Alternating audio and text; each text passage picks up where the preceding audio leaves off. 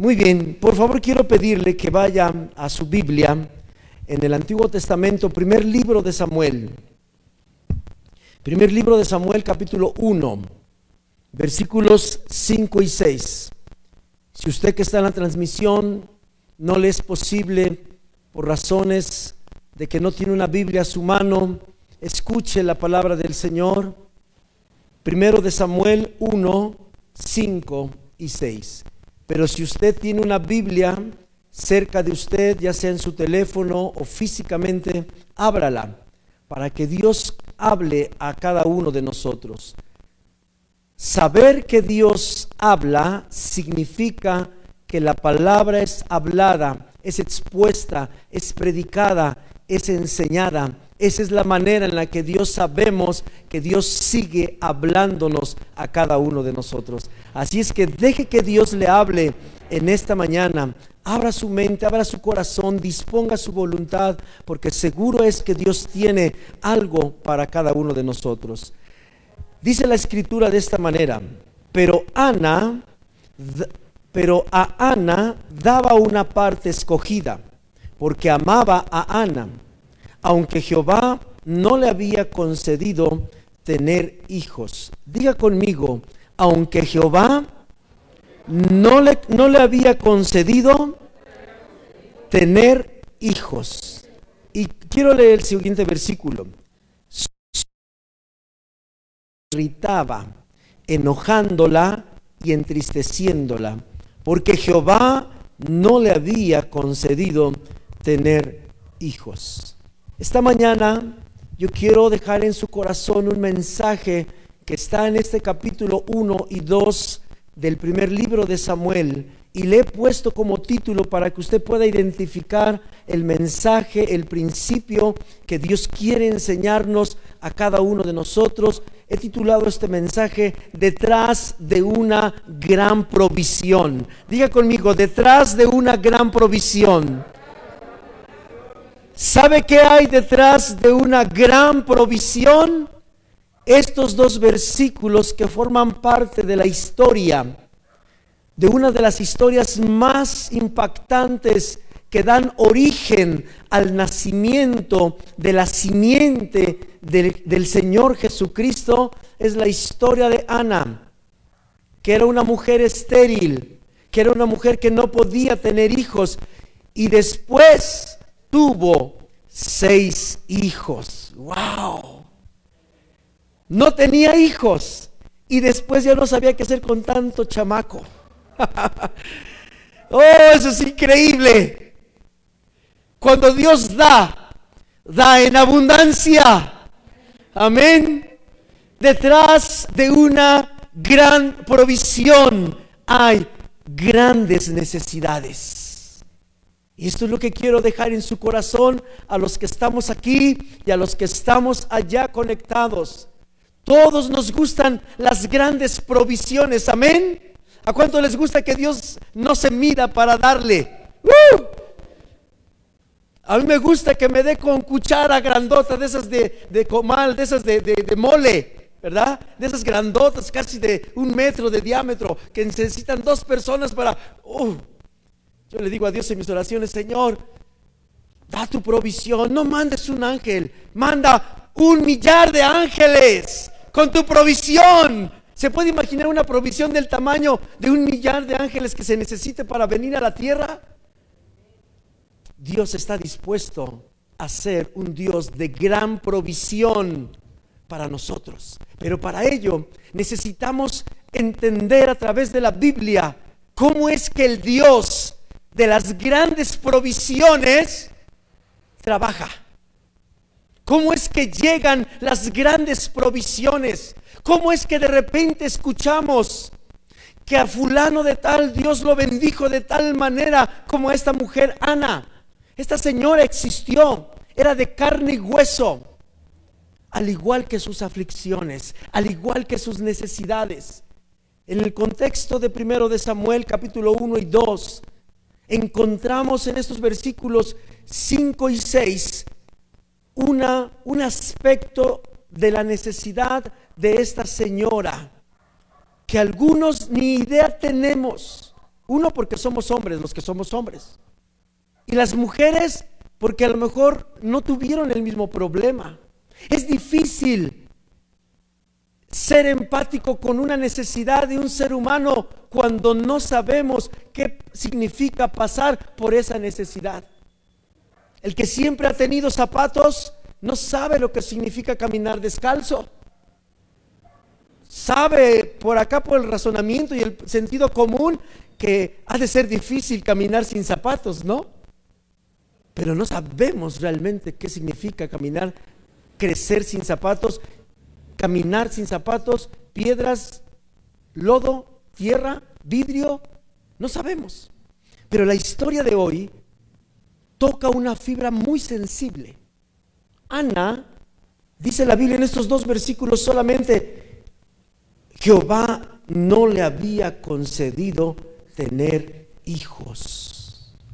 Oh, esto está profundo.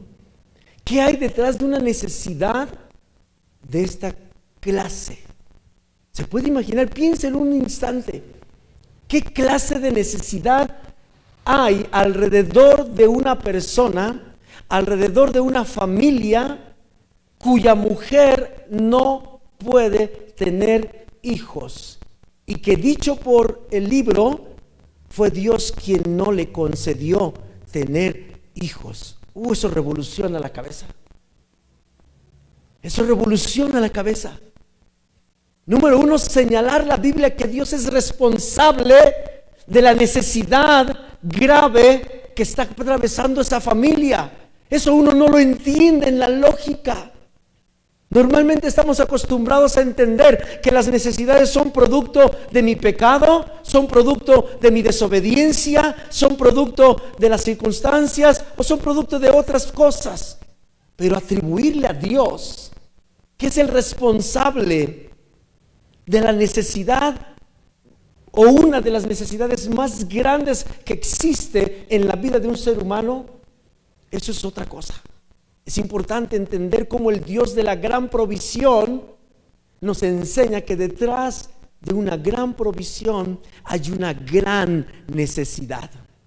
Y este mensaje quiero dirigirlo a cada una de las personas que llevamos tiempo viviendo una gran necesidad en nuestra vida, o muchas necesidades. Echen un vistazo solamente en el versículo 6. Número uno dice que esta señora, en quien Dios se manifestó como un Dios de grande provisión, esta señora tenía un rival, que era la otra esposa de su esposo. Porque en aquel tiempo ellos tenían la costumbre, los judíos, de tener esta poligamia. Sabemos que en Dios esto no es lícito hoy, pero no vamos a hablar de eso. Quiero que se enfoque en esto. No es fácil tener y vivir en esta circunstancia con un rival. Tan solo aquí nos da una probadita de la situación que vivía esta señora. Esta otra señora la hacía enojar y la entristecía recordándole su condición. Le decía, bueno, no dice la Biblia que le decía, ¿verdad? Pero yo me imagino que le decía, lero, lero, lero, lero, no tienes hijos, yo tengo muchos y mira, tú no tienes ni uno. Y eso ha de calar hasta los huesos. En aquella circunstancia, en aquellos años, era una situación a tal grado que llevó a Ana, porque ellos iban tres veces al año, como judíos iban de, su, su, tierra, de su ciudad, de su municipio, iban a otro lugar, a Silo, que era la ciudad donde estaba el centro, el, el templo principal, a donde ellos iban y subían, porque era de su vida, iban a adorar a Dios tres veces al año. Entonces la señora tenía que aguantar esto durante tres veces al año, más todo lo que vivían en la casa. Iban a adorar a Dios. Imagínese que alguien, usted viene a adorar a Dios y lo está ahí pellizcando duro y duro y duro. ¿Quién tiene ganas de buscar a Dios cuando hay una necesidad de ese tipo? Nadie. Esta señora ya habían pasado años viviendo esto y la, la irritaba, la enojaba a tal grado que ella no comía y no dormía. ¿Se pueden imaginar el nivel de la necesidad de esta señora? Y todos los demás, ay, por favor, no es la única que no tiene hijos, porque así somos cuando hay una necesidad, ¿verdad? Se nos hace, somos indiferentes, pero Dios no es indiferente. Y aquí está una probadita. Ana es el prototipo de persona que Dios escoge para hacer entender que detrás de una gran provisión de Dios, Dios siempre trabaja cuando hay una gran necesidad de Dios. Diga conmigo, Dios trabaja en las grandes necesidades para dar grande provisión. Amén. ¿Cuántos creen eso? ¿Sabe qué ocurrió? Brevemente le cuento porque quiero entrar rápido a los tres aspectos que quiero dejar en su corazón en este mensaje. La Biblia dice que uno de esos años, en una de esas visitas que Ana subió con la familia, con su esposo, la otra esposa y sus hijos de la señora, iban camino y llegaron al templo y ahí ella se metió a orar como nunca en su vida había orado a tal punto que estaba afónica, solamente movía los labios. Y el sacerdote Elí la juzgó de primera vez diciendo que estaba ebria, que estaba borracha. Y ella le dijo, no, no me juzgues así. Yo no estoy ebria, no estoy borracha. Soy solamente una mujer con una aflicción de espíritu de aquí al mundo entero, gigante. Y le explicó lo que acabamos de mencionar. ¿Y sabe qué le dijo el sacerdote Elí? Le dijo, ve, Dios va a conceder tu petición. Y cuando ella regresó, casi puedo estar seguro que llegando, llegando a los dos, tres días, luego, luego, que aparece el chamaco. Luego, luego, dice la Biblia. Luego, luego. Pero no solo eso. Dios quitó la afrenta de un hijo. Ella nada más le pedía un hijo. Dios no se midió. La Biblia dice más adelante en el capítulo 2 que Dios le dio seis hijos, cuatro chamacos latosos, porque los chamacos hombres somos latosos. No me diga que no, todos los hombres somos inquietos. Las niñas son unas joyas, ay, hermosas. Yo tengo una nieta y preciosa. Las niñas son más chiquitas, más, más tranquilitas.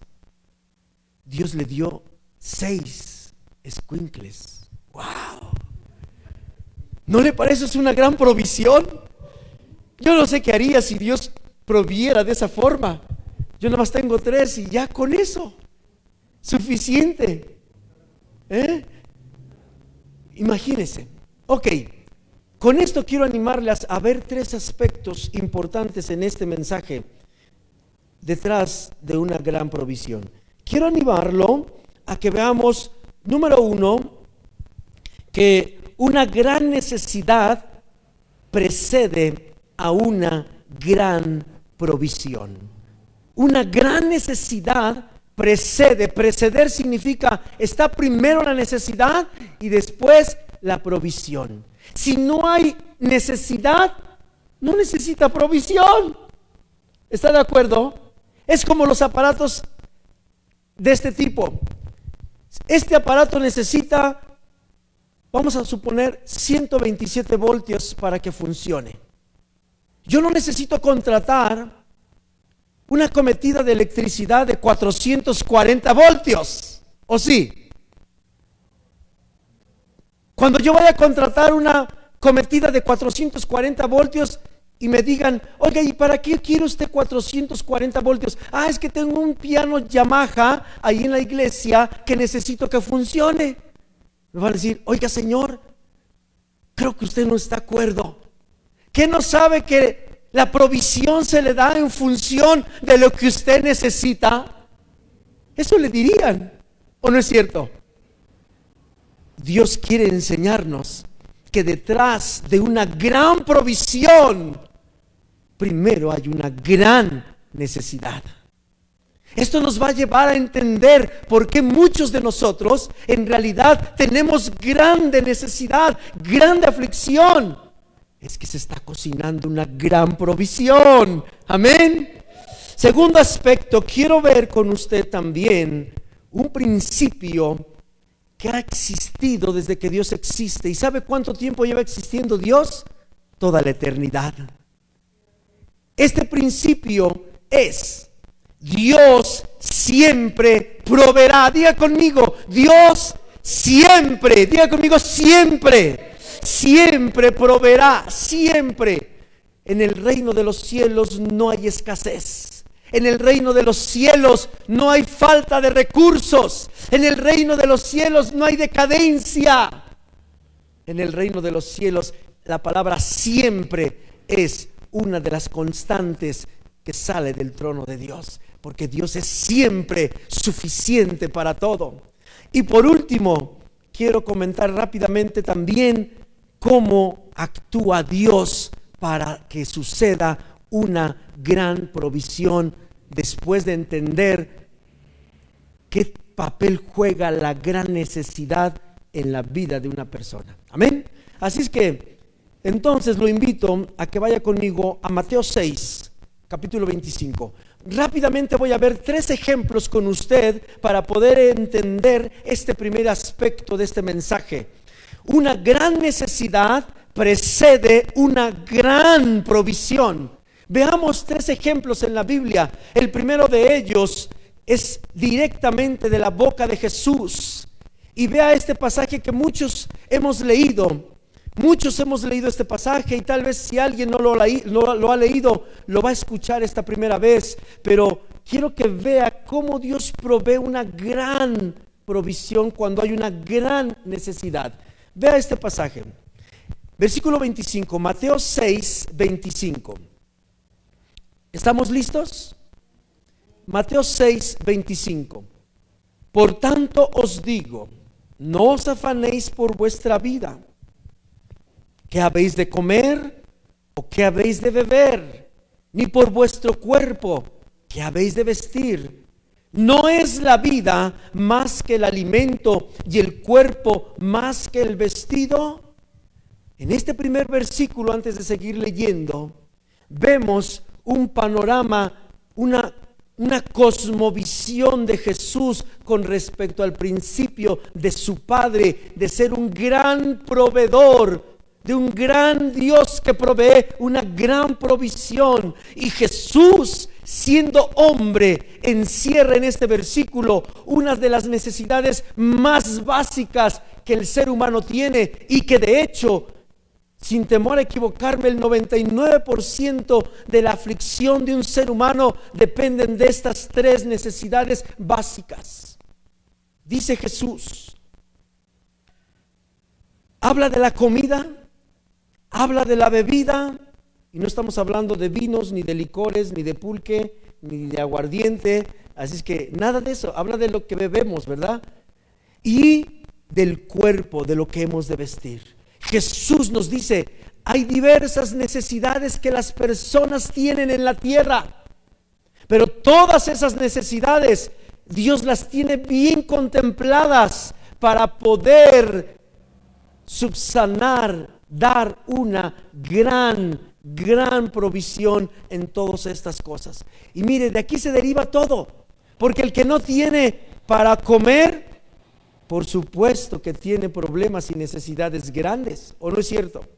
Si usted tuviera un niño pequeño que solamente come leche y usted siendo mamá no puede darle leche y no tiene para comprar las latas de leche que son muy caras, ¿Tendrá una gran necesidad?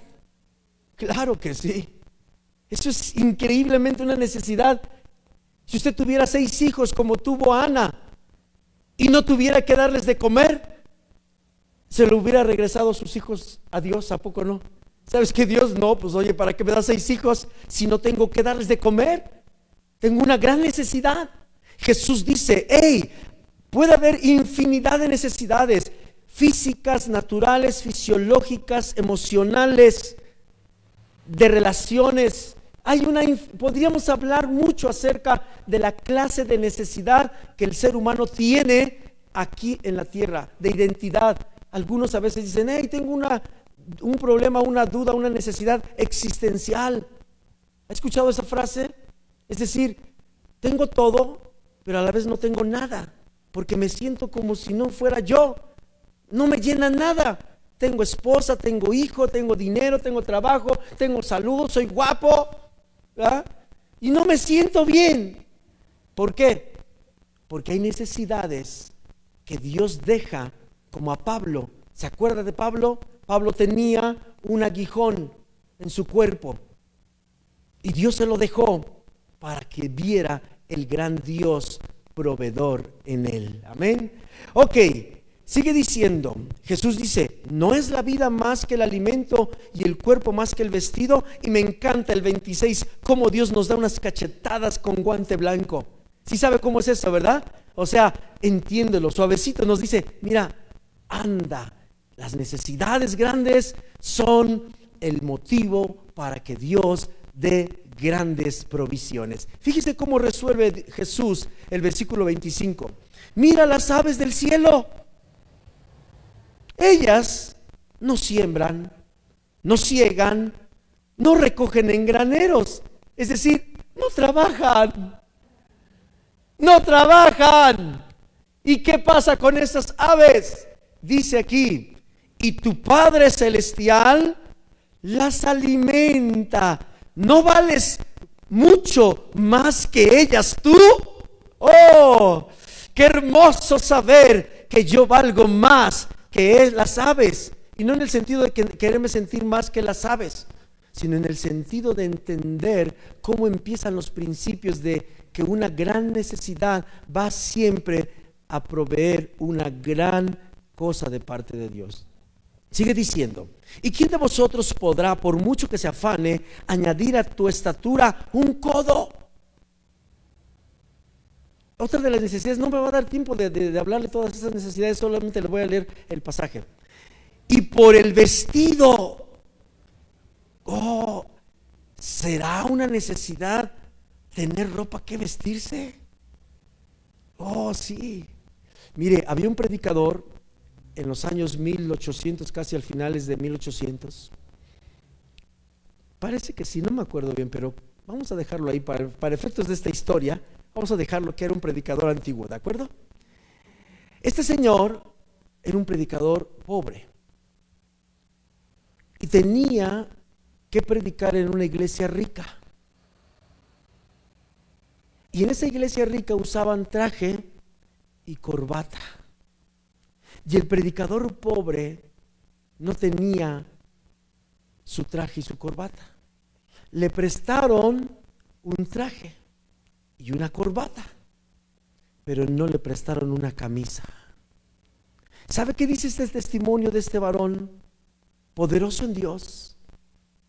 Que su camisa solamente era el cuello que estaba aquí, que se veía bonito, se veía, se veía presentable, hasta aquí, pero toda la espalda de su camisa estaba rasgada, estaba rota.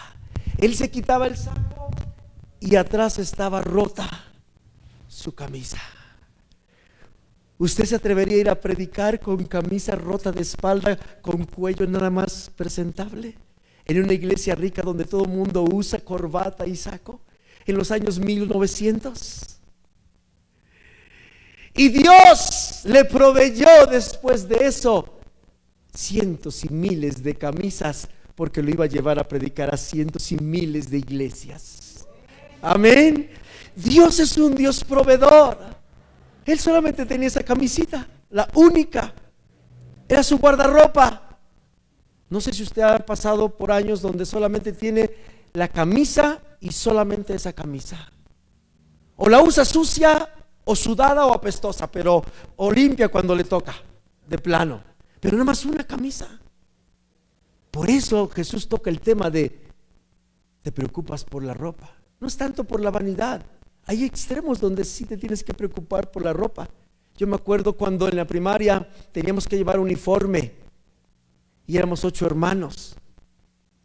Y sabe, varias veces nos compartíamos el uniforme entre hermanos. Una camisa para dos o tres hermanos, mientras teníamos el mismo forje de chaparritos. Una camisa para dos o tres hermanos.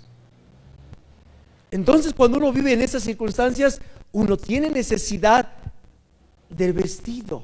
Es una necesidad grande. Y ahí es donde Dios actúa. Ok, no los quiero poner tristes porque los vi tristes. Están tristes por el testimonio, al contrario. Dios es proveedor, amén. Dios es proveedor, iglesia que está ahí conectada. Ok, quiero terminar el pasaje. Dice, eh, no, te, no te afanes por tu estatura o por el vestido. Considera los lirios del campo. Ahora Dios se dirige a la vegetación. Hace rato al reino animal, ahora al reino vegetal. Y nos dice, miren, a los lirios del campo, significa, los lirios del campo es un énfasis para decir que son plantas silvestres. Ni siquiera son de lujo. No son como los tulipanes, que son caros. los lirios del campo, está diciendo, son flor del campo silvestre, de esa que vemos ahí en la calle que nadie la siembra, que no vale, por decirlo de una manera. Dice, considera los líos del campo, cómo crecen.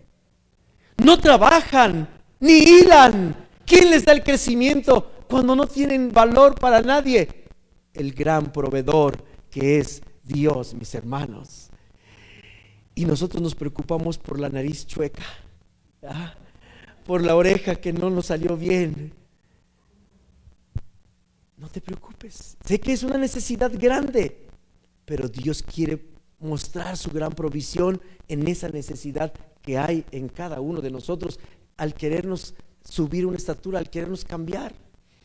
Dice, pero les digo que ni aun Salomón, con toda su gloria, con todos sus euros, sus billetes, sus carros último modelo, ¿verdad? Ni con todo y eso ni con su sabiduría se vistió como uno de ellos.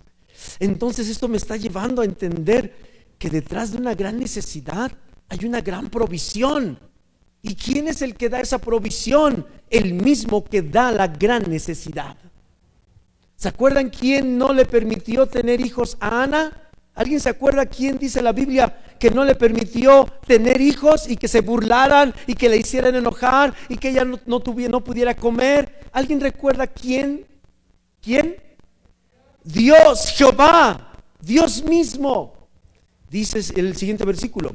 Y si la hierba del campo que hoy es y mañana se echa en el horno, Dios la viste así, no hará mucho más a ustedes no hará mucho más. Eso me habla de una gran provisión. Amén. Dios tiene una gran provisión hoy mismo para cada necesidad de cada uno de nosotros. Así es que no te afanes diciendo, ¿qué comeremos? ¿O qué beberemos? ¿O qué vestiremos? Ahí está el primer ejemplo. Segundo, vaya conmigo al libro de los Hechos capítulo 27. Quiero leer esta historia, ya me queda poco tiempo, así que voy a leer esta historia para poder ver el segundo ejemplo. Esto, en esta historia vemos una necesidad diferente, una necesidad que no tiene que ver con qué voy a vestir, con qué voy a pagar la renta, con qué voy a pagar el celular, con qué voy a pagar el internet, con qué voy a comprar el gel, con qué voy a, a bolear mis zapatos. No, no, no, no. Ese es otro nivel de necesidad. Y vea esto. Libro de los Hechos, capítulo 27, versículo 13. Le voy a leer la historia completa para que usted deje que Dios le muestre cuál es el otro nivel de necesidad donde Dios puede también ser un gran proveedor en medio de una necesidad como estas. Hechos 27, versículo 13 en adelante. Dice así, y soplando una brisa del sur, pareciéndoles que ya tenían lo que deseaban, levaron anclas e iban costeando Creta. Pero no mucho después dio contra la nave un viento huracanado llamado Euroclidón. Y siendo arrebatada la nave y no pudiendo poner proa al viento, nos abandonamos a él y nos dejamos llevar y habiendo corrido a sotavento de una pequeña isla llamada Claudia, con dificultad pudimos recoger el esquife. Y una vez subido a bordo, usaron de, de refuerzos para ceñir la nave. Y teniendo temor de dar en el sirte, arriaron las velas y quedaron a la deriva. Pero siendo combatidos por una furiosa tempestad, al siguiente día empezaron a alijar. Y al tercer día, con nuestras propias manos, arrojamos los aparejos de la nave. Y no apareciendo ni sol ni estrellas por muchos días, y acosados por una tempestad no pequeña, ya habíamos perdido toda esperanza de salvarnos. Entonces Pablo, como hacía ya mucho que no comíamos, puesto en pie en medio de ellos, dijo, habría sido por cierto conveniente, oh varones, haberme oído y no zarpar de Creta tan solo para recibir este perjuicio y pérdida. Pero ahora os exhorto a tener buen ánimo, pues no habrá ninguna pérdida de vida entre vosotros, sino solamente la nave. Porque esta noche ha estado conmigo el ángel del Dios de quien yo soy y a quien yo sirvo, diciendo, Pablo, no temas. Es necesario que comparezcas ante César. Y he aquí, Dios te ha concedido todos los que navegan contigo. Por tanto, oh varones, tened buen ánimo, porque yo confío en Dios, que será así como se me ha dicho. Con todo, es necesario que demos en alguna isla. Increíble historia, ¿verdad? Pues fue real. Fue real. Dios está en todos los niveles de necesidad que atraviesa una persona, tanto que conozca a Jesús como los que no conocen a Jesús, tanto los que le sirven a Dios como los que no les sirven a Dios. Dios está atento, atento a las necesidades que aún nadie se entera. ¿Sabe por qué usted y yo nos enteramos de esta noticia? Todavía no existían los satélites. Todavía no había quien tomara un WhatsApp o una imagen y la mandara, porque hoy usted sabe que el WhatsApp rápido se entera uno, ¿no? Lo que pasa ahorita en China sabe en tres segundos. Pero pobre Pablo, nadie sabía que se estaba muriendo con, la, con toda la gente. Nadie sabía que, que los vientos y, el, huracán los estaban destrozando. Nadie sabía de ellos. Usted y yo lo sabemos porque el Espíritu Santo dejó plasmada esta historia. ¿Quién es quien realmente sabía la necesidad de estos hombres? Tanto del peligro, del miedo, del temor y de la muerte. ¿Quién sabía? El único que tiene poder para la gran provisión. Y sabe, así muchos estamos, en medio de un mar. Eh, me encanta esta historia para poder predicar este principio este ejemplo que detrás de una gran necesidad hay una gran provisión. Dice este, este pasaje que todo iba bien.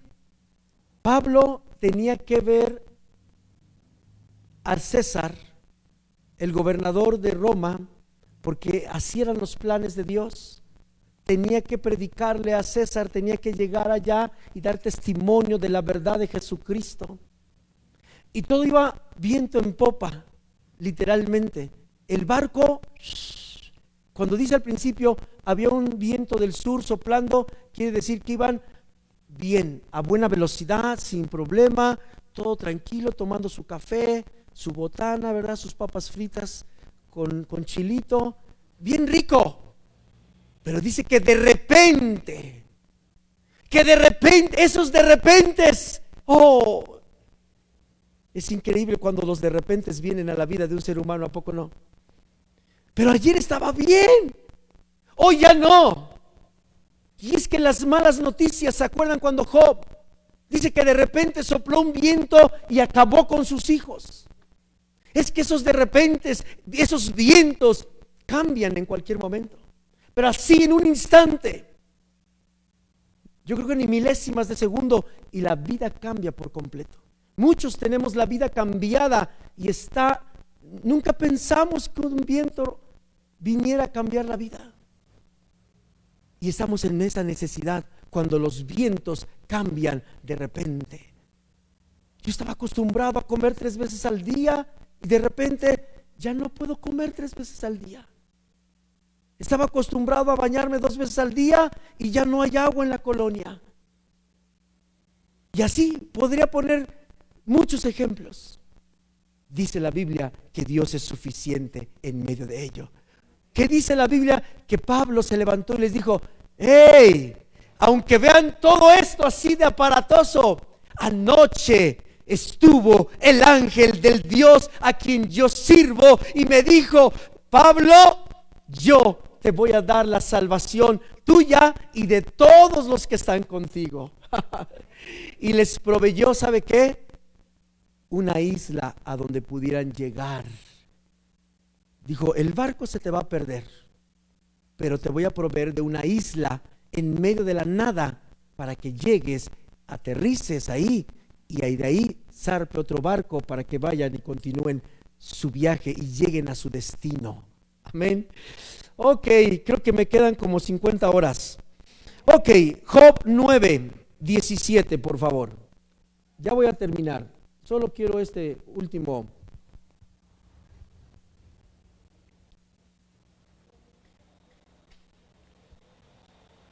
Job 9,